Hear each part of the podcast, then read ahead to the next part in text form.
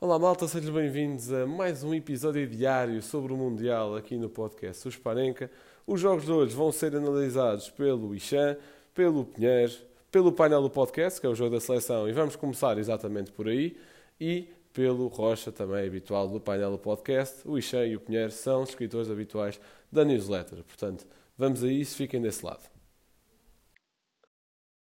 Olá malta, sejam bem-vindos aqui à análise do jogo Portugal-Gana. Eu sou o João Blanco e estou aqui acompanhado de João Gil Teles e de Miguel Rocha.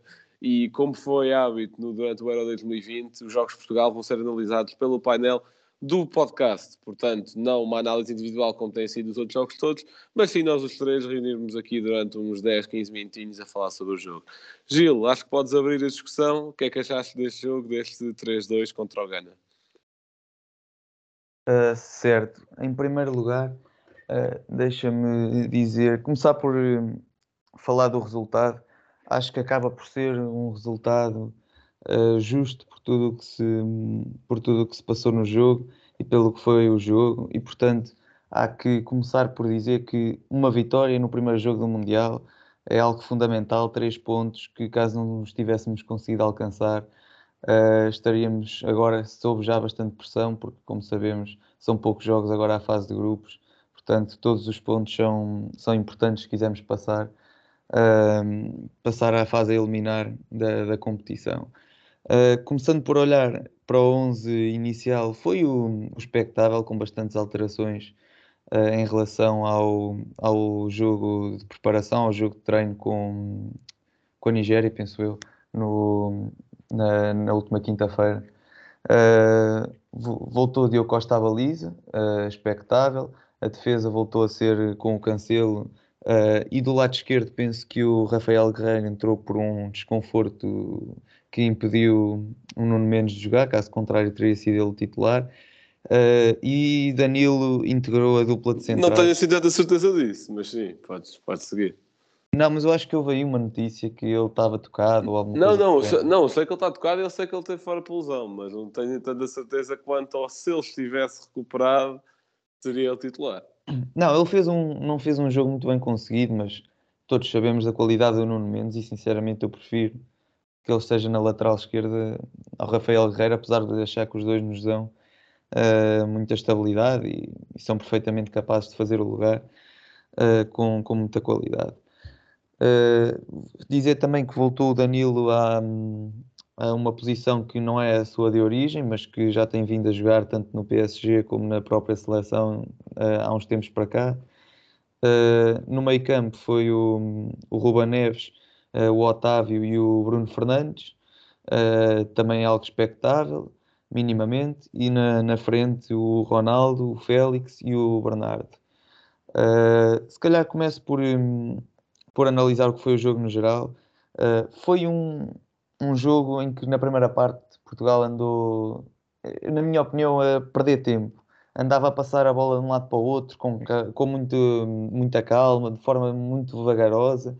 Quase não criámos oportunidades de golo. Uh, as únicas oportunidades que criávamos eram distrações do Gana quando perdia a bola perto da sua área e que realmente aí conseguíamos criar algum perigo. Uh, desperdiçámos muito nessa, nessa, nessa altura do jogo. Lembro-me pelo menos duas do Ronaldo que, que poderiam ter dado golo.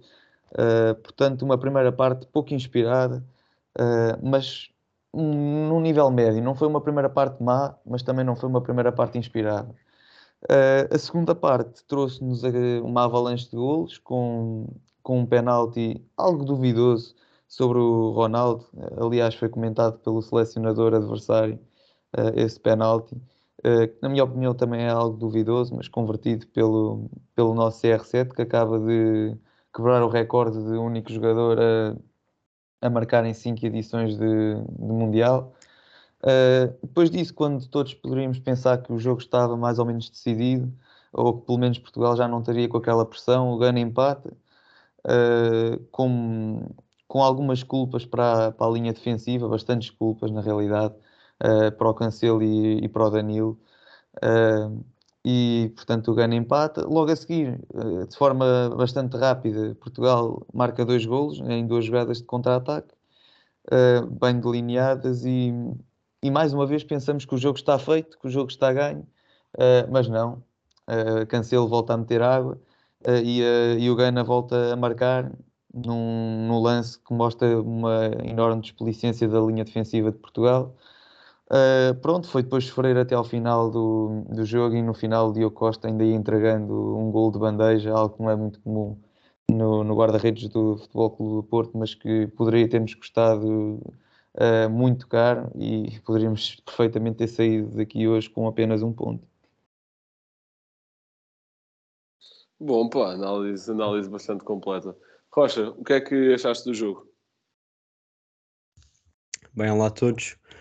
Uh, começando por analisar o 11 inicial. Uh, quanto à questão do Nuno Mendes, primeiro, uh, espero bem que tenha sido por causa do toque, porque acho que a superioridade na qualidade do Nuno Mendes em relação a Rafael Guerreiro é, no mínimo, notória. Quanto ao resto do 11, espero também que o Danilo tenha sido titular por falta de ritmo do Pep uh, e ao mesmo tempo que no próximo jogo o Pep já seja titular. Uh, falarei mais à frente também do impacto do Danilo no jogo. Quanto ao Cancelo, foi um jogo não muito conseguido. Uh, mas acho que principalmente comparando com o Rafael Guerreiro, nós não estamos tão acostumados a ver grandes jogos do Rafael Guerreiro, mas sim a ver grandes jogos do Cancelo. Uh, e portanto, acho que a exibição que o Cancelo fez hoje, uh, e também tendo em conta que acabámos por vencer, um, não é razão suficiente para o Cancelo não ser titular no próximo jogo. Um, quanto ao, ao, resto do 11, aí para a frente, uh, sinceramente, acabo por não ver nenhum tipo de problema uh, até, até gostei bastante.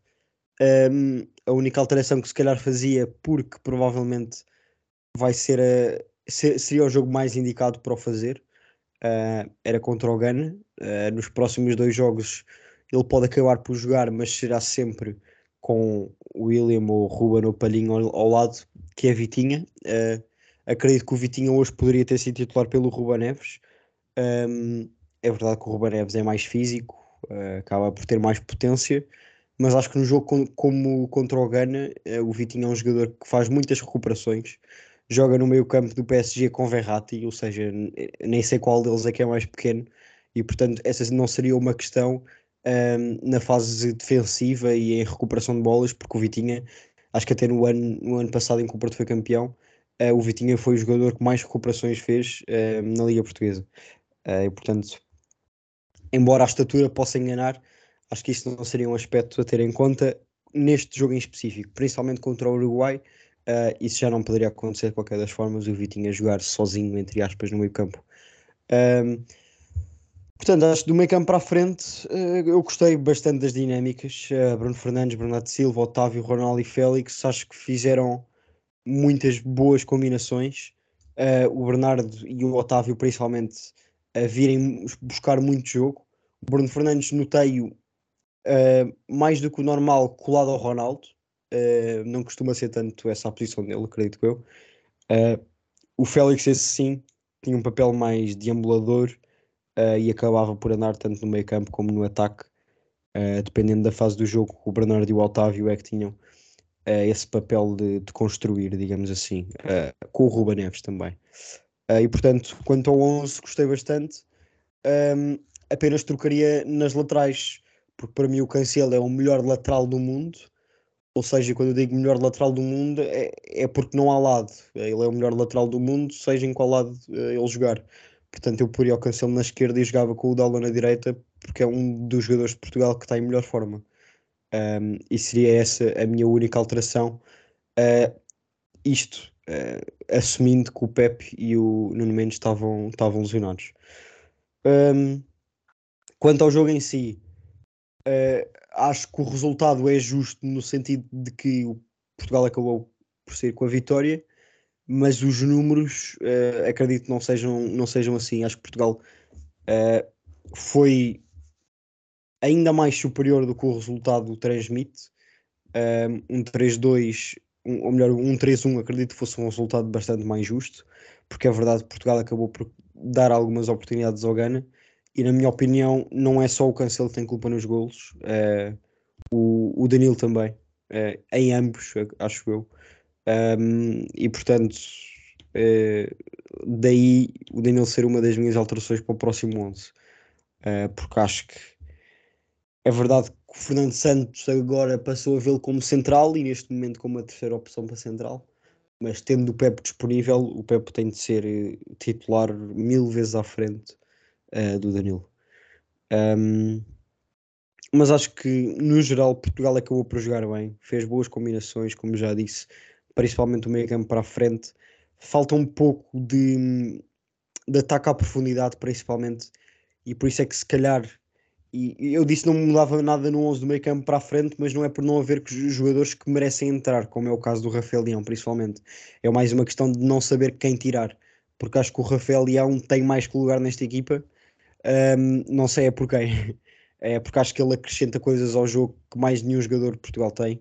É um ataque à profundidade e uma velocidade e potência ao mesmo tempo um, que só víamos há uns anos no, no Ronaldo.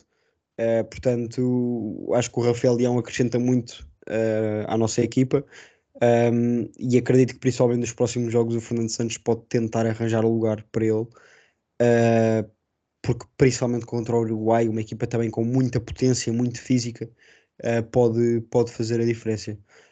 Uh, mas é, era como o Gil estava a dizer, são três pontos bastante importantes, uh, porque já se sabe, é uma fase de grupos com, com três jornadas não, não dá margem para erros e, portanto, as seleções que eram favoritas e que começaram com uma derrota, como a Alemanha, a Argentina, por exemplo, uh, vão se ver aflitas daqui para a frente e, portanto, Portugal ultrapassou um, uma primeira dificuldade uh, e é uma primeira dificuldade que lhe pode valer de muito daqui para a frente. Bem, vocês já tocaram aí na, na, maioria dos pontos fundamentais, acho eu. Vou só reforçar aqui umas questões e também, por exemplo, discordo com o Rocha em alguma, numa questão do 11 inicial, que ele também já falou, que é Rafael Leão. Mas eh, posso começar exatamente por aí eu faria duas alterações ao 11. Uma, o Rocha já falou dela, que é Vitinha. Claramente acho que era um jogo para Vitinha. Sabíamos que íamos jogar contra um bloco baixo. Uh, e o Gana, uh, lá está, muita qualidade na transição, mas para além disso, pouco se viu. E acho que vamos ter um jogo semelhante, uh, embora ainda assim menos do que isso, mas acho que vamos ter um jogo semelhante contra a Coreia do Sul e acho também um bom jogo para pôr a Vitinha a jogar. Falaste em tirar Ruba Neves, eu concordo, tirar Ruba Neves ou tirar Otávio, um desses dois. Acho que nenhum dos dois esteve particularmente bem no jogo de hoje, mas acho que, pronto, isso também não sabes antes do jogo, não é? Uh, e a outra alteração que faria era Rafael Leão por João Félix, porque apesar do Félix hoje, nos momentos com bola e principalmente nos momentos sem bola, ter sido importante, e pronto, e marca um gol e é uma excelente finalização o Rafael Leão é um jogador que eu não faço ideia como é que não é titular de caras nesta seleção. Portugal teve sempre no controle da posse, teve muito mais posse do que o Gana, mas não conseguia entrar no bloco na última linha defensiva do Gana, porque não havia ninguém a fazer aquele tipo de rupturas e desmarcações que o Rafael Leão faz na perfeição.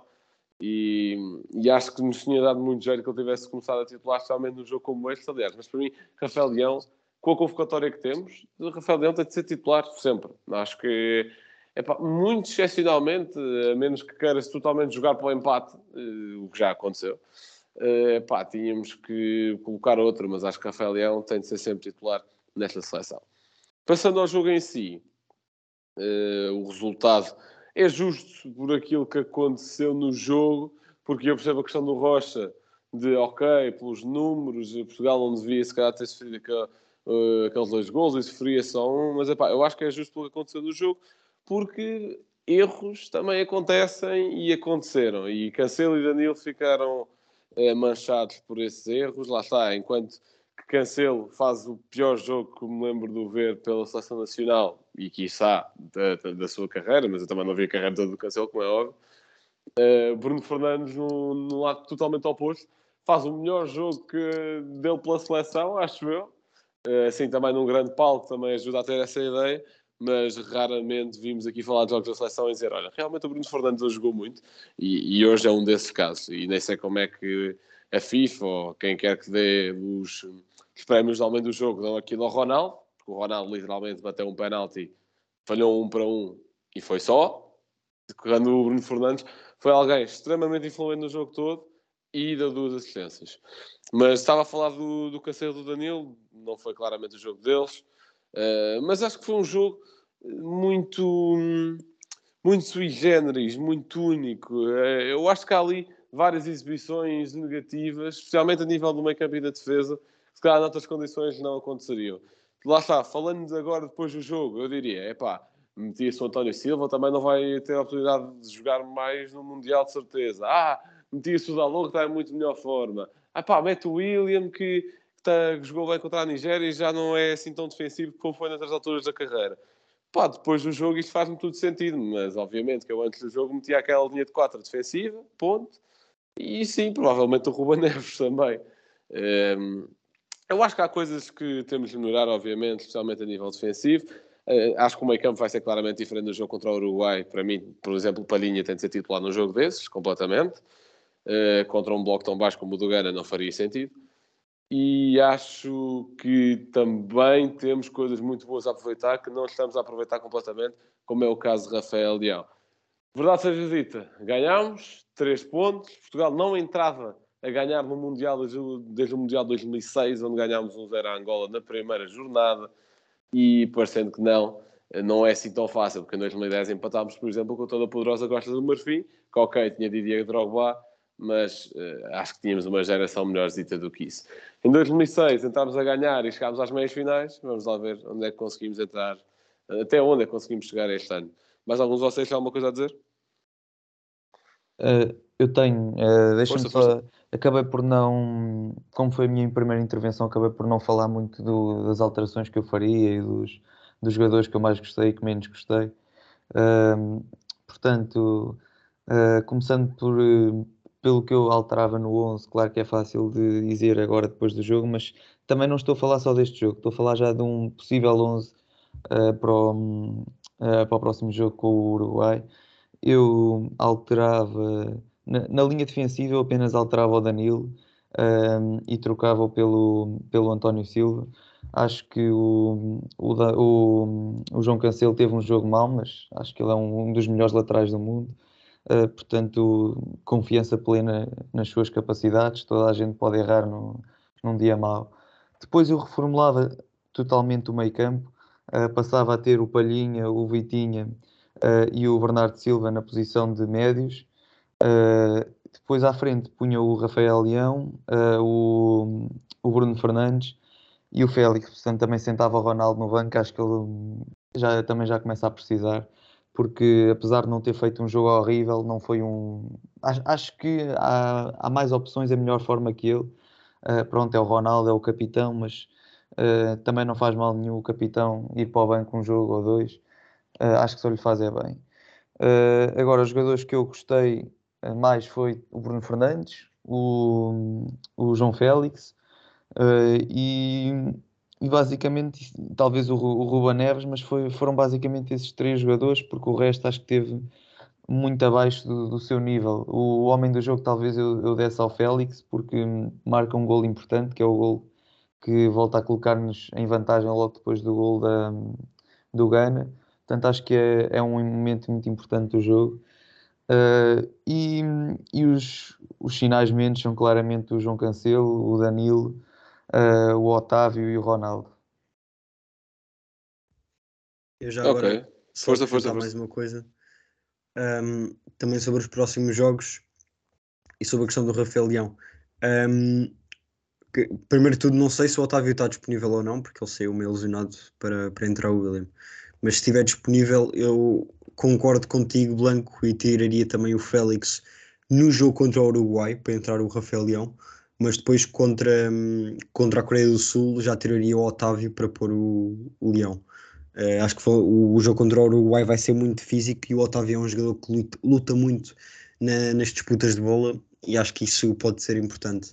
E de resto, também não sei se algum de vocês viu algum esclarecimento sobre os jogadores estarem lesionados ou não, mas eh, acho que o Pepe e o Nuno Mendes, se estiverem em forma, uh, vão dar um upgrade gigante na, na, qualidade desta equipa. Acho que não, não tenho dúvidas disso.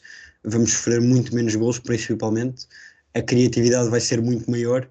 Um, e a preponderância que principalmente o Nuno, Man, o Nuno Mendes tem, tem na ala esquerda é completamente diferente uh, da que o Rafael Guerreiro tem. Uh, e portanto acho que a nossa qualidade aumentaria muito uh, com a entrada de ambos. Certo, em traços gerais concordo com vocês. Portanto, acho que posso dar por concluída esta análise ao primeiro jogo de Portugal no Mundial. Continuam a ouvir este episódio com as várias análises ao dia 5. Um abraço e até à próxima. Sejam bem-vindos a mais uma análise do Mundial à. O meu nome é Ishan Lachman e desta vez fiquei encarregue de analisar o jogo entre a Suíça uh, e os Camarões.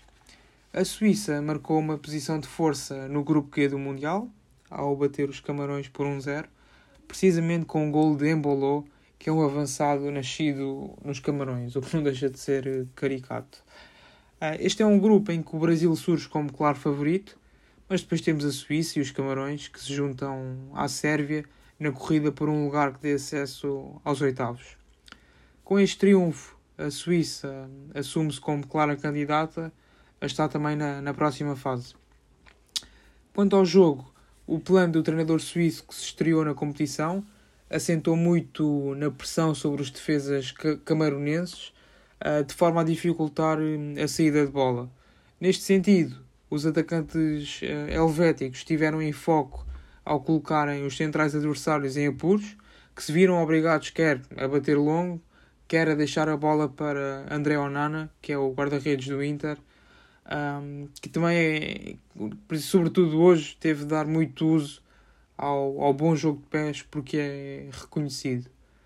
Um, na primeira parte, os ataques por parte da Suíça não foram suficientes e, por outro lado, quando os Camarões conseguiam contrariar as ofensivas da equipa da Suíça, tinham homens na frente com uma tremenda velocidade e também com uma grande capacidade de, de desequilíbrio.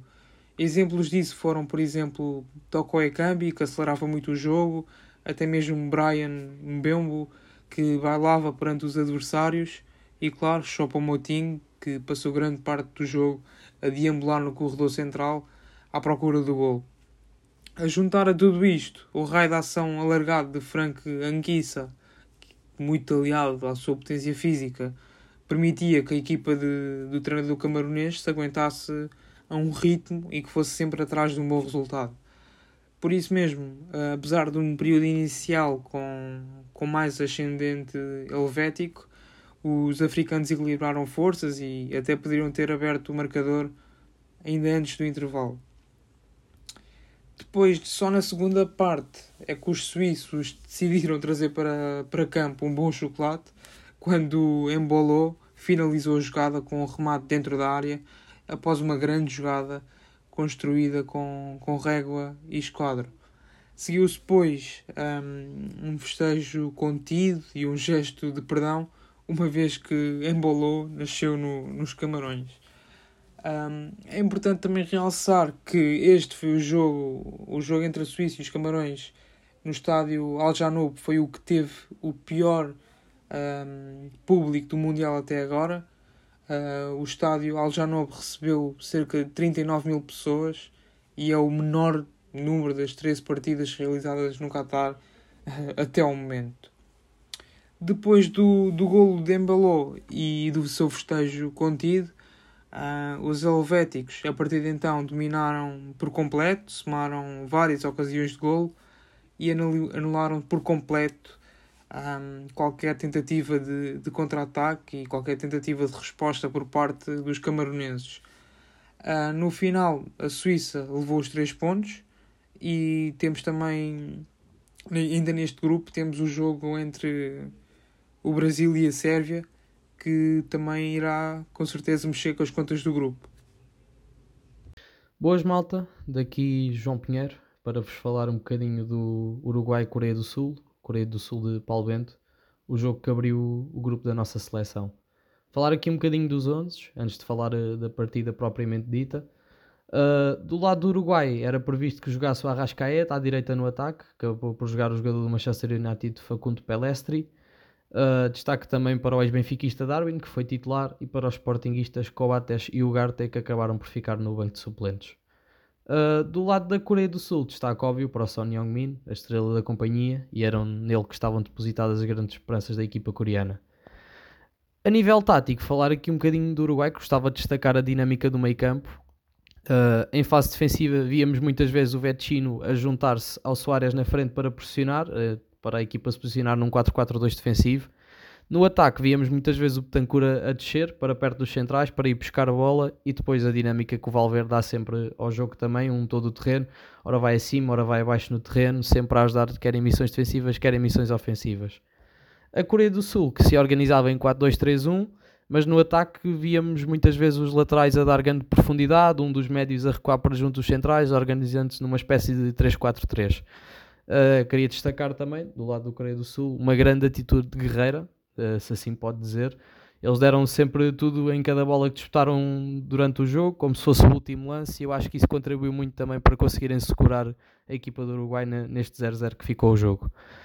Uh, sobre a primeira parte, tivemos um, um, festival de oportunidades, apenas uma para a Coreia do Sul, mas o Uruguai dispôs de várias oportunidades. Destacar Soares aos 21 minutos, um cruzamento da direita e uma perdida incrível. Se ele chegasse um segundinho mais cedo, tinha conseguido finalizar. Depois uma situação do Darwin, em que ele chega tarde à bola e o guarda-redes consegue sair-lhe aos pés e cortar. Depois aos 33 tivemos a única oportunidade da Coreia do Sul na primeira parte, uh, própria, a oportunidade propriamente dita, assim por dizer, do Wang, aos 33 minutos, como já tinha dito, uma perdida incrível que apareceu sozinho no coração da área e conseguiu enviar a bola por cima da baliza. Por fim, aos 42 minutos, o Godin, num canto, enviou a bola ao poste, né, naquela que se pode dizer a melhor oportunidade dos uruguais na primeira parte e enviava o jogo com um 0-0 para o intervalo. Uh, podemos dizer, sobretudo, que o jogo esteve bastante partido na, na, primeira parte, apesar da bola estar mais do lado do Uruguai. Os coreanos, quando conseguiam recuperar, uh, através de transições rápidas, provocavam calafrios lá atrás aos uruguaios.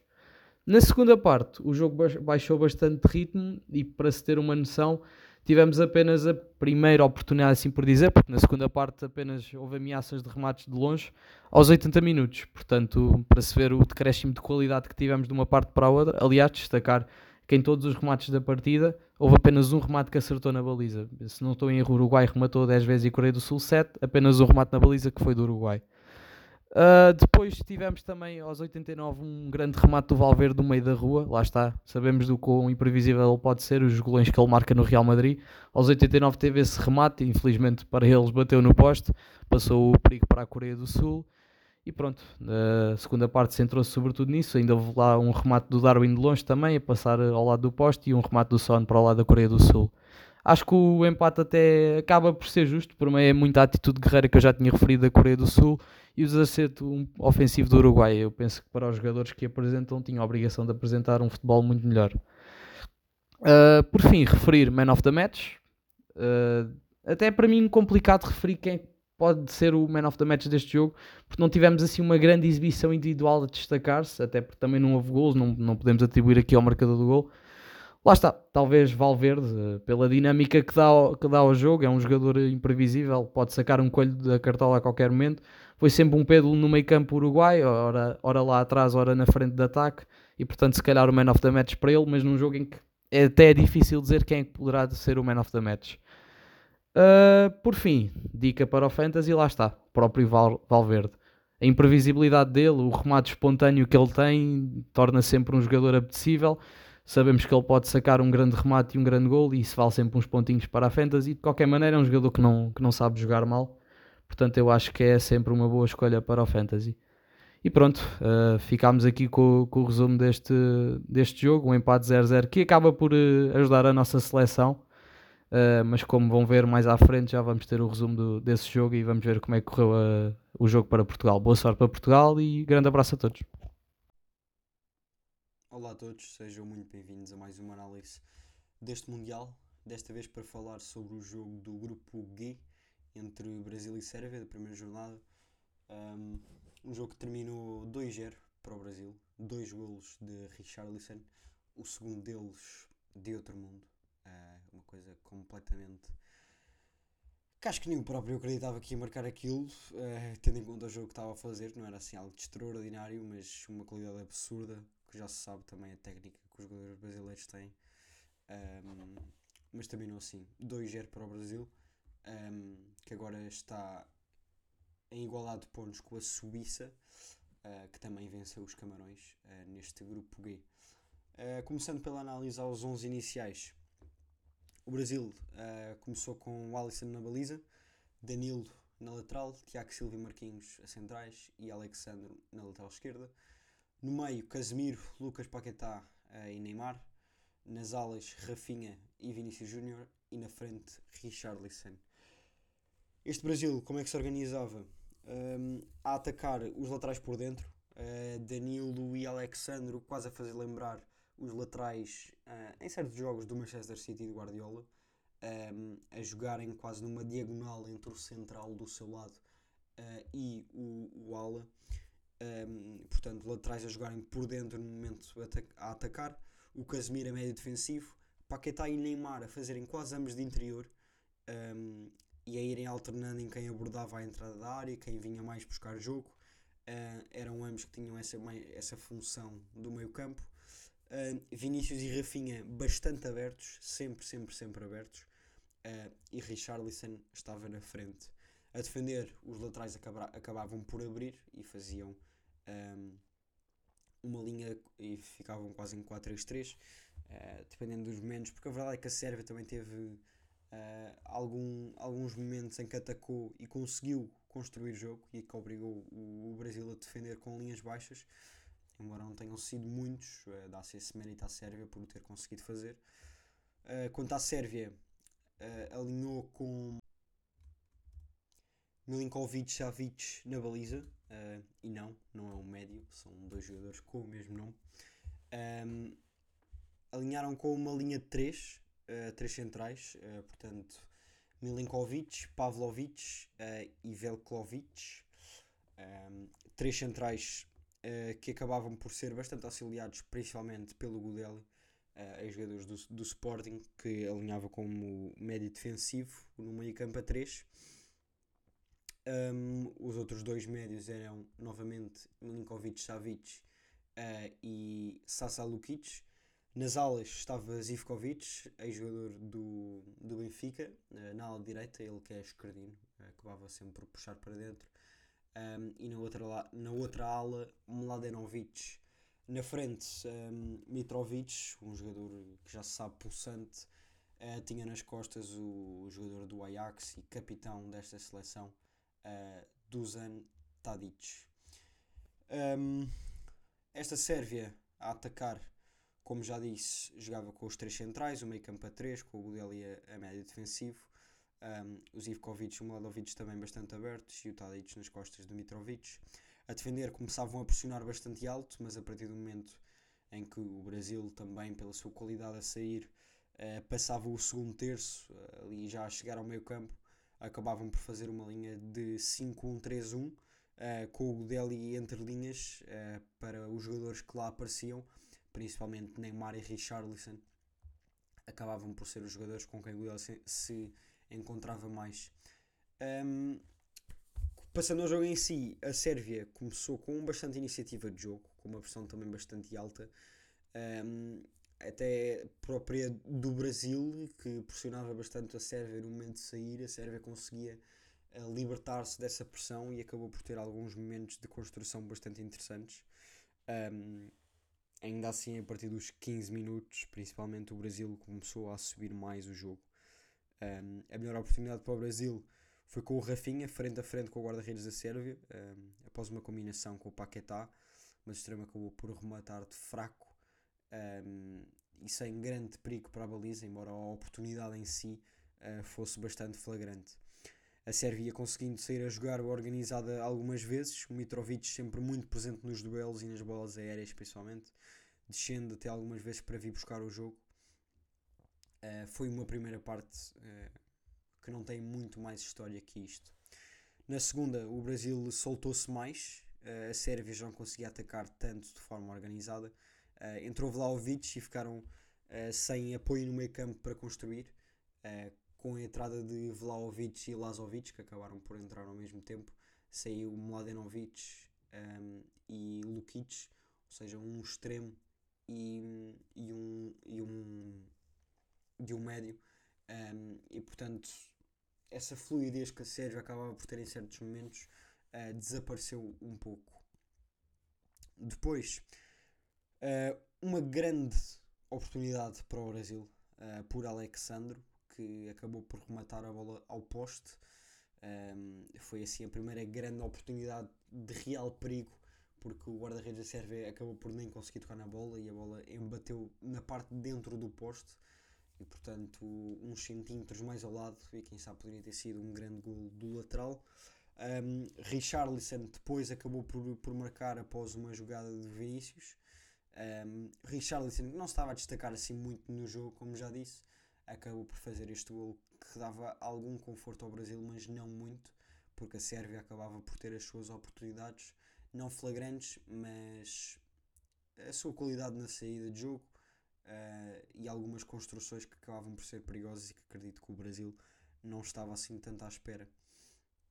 Depois, aos 75 minutos, um, foi quando fizeram as primeiras substituições e foi imediatamente após Richarlison ter feito o bis, depois de uma assistência novamente Vinícius Júnior e, e assim o gol que falei há pouco, um gol de outro mundo, uh, em que Vinícius acaba por cruzar um, uma bola a meia altura que Vinícius recebe para o ar e de primeira faz um pontapé de bicicleta, pontapé moinho, uma combinação de ambos uh, que foi uma coisa extraordinária. Um, após esse golo entraram Fred para uh, o lugar de Paquetá, uh, um jogador menos criativo, mais fixo, embora também tenha os seus momentos. Um, e depois também já numa mais de poupança acabaram por sair Vinícius Júnior, Richarlison uh, e Neymar, ainda antes dos 80 minutos, uh, e para os seus lugares entraram Anthony, Rodrigo e Gabriel Jesus. Um, Rodrigo e Gabriel Jesus entraram para o lugar de Vinícius e Richarlison, ou seja, substituições que acabam por ser bastante diretas. Anthony é que acabou por abrir mais um, no campo, uh, tendo em conta que entrou para o lugar de Neymar e que são posições diferentes. Uh, depois, já no fim do jogo, uh, Rafinha também acabou por sair para dar lugar a Gabriel Martinelli, um, que não teve assim muito tempo uh, para se mostrar no fundo. Um, o jogo acabou ainda com uma bola na trave de Casemiro, que podia ter fechado o jogo em 3-0, mas ficou assim: 2-0 para o Brasil, uh, um resultado mais que justo. A Sérvia, apesar de de vez em quando conseguir sair a jogar, não fez um remate à baliza. o Brasil também teve mais posse de bola. Um, overall, muitas mais oportunidades de perigo. Um, e portanto, era só uma questão de tempo para o Brasil construir este seu resultado que lhe vale uh, a liderança do grupo, embora com igualdade de, ponto, de pontos com a Suíça. Um, o Brasil, que agora na, na segunda jornada uh, deste Mundial vai defrontar precisamente a Suíça na disputa por este primeiro lugar, que pode ser bastante decisivo um, para ver quem irá jogar com o segundo uh, classificado uh, do grupo de Portugal. Uh, relembro que o primeiro classificado do grupo do Brasil irá jogar com o segundo de Portugal um, e, inversamente, o primeiro do grupo de Portugal irá jogar com o segundo do grupo do Brasil. Portanto, seria ótimo que o Brasil e Portugal ficassem os dois em primeiro lugar e assim não se defrontassem, pelo menos nesta fase do Mundial. Espero que tenham gostado de mais uma análise uh, e fiquem atentos, já sabem, estamos a fazer o acompanhamento de todos os jogos deste Mundial. Fiquem bem e até à próxima.